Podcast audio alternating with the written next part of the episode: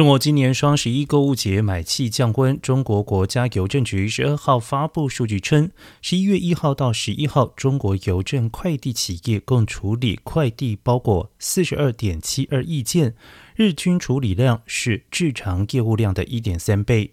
其中，十一月十一号当天共处理了快递包裹五点五二亿件，是日常邮户量的一点八倍。不过，比起去年下滑了百分之二十点六九。有快递业吐槽，因为疫情封控，双十一业务量还没有平日多。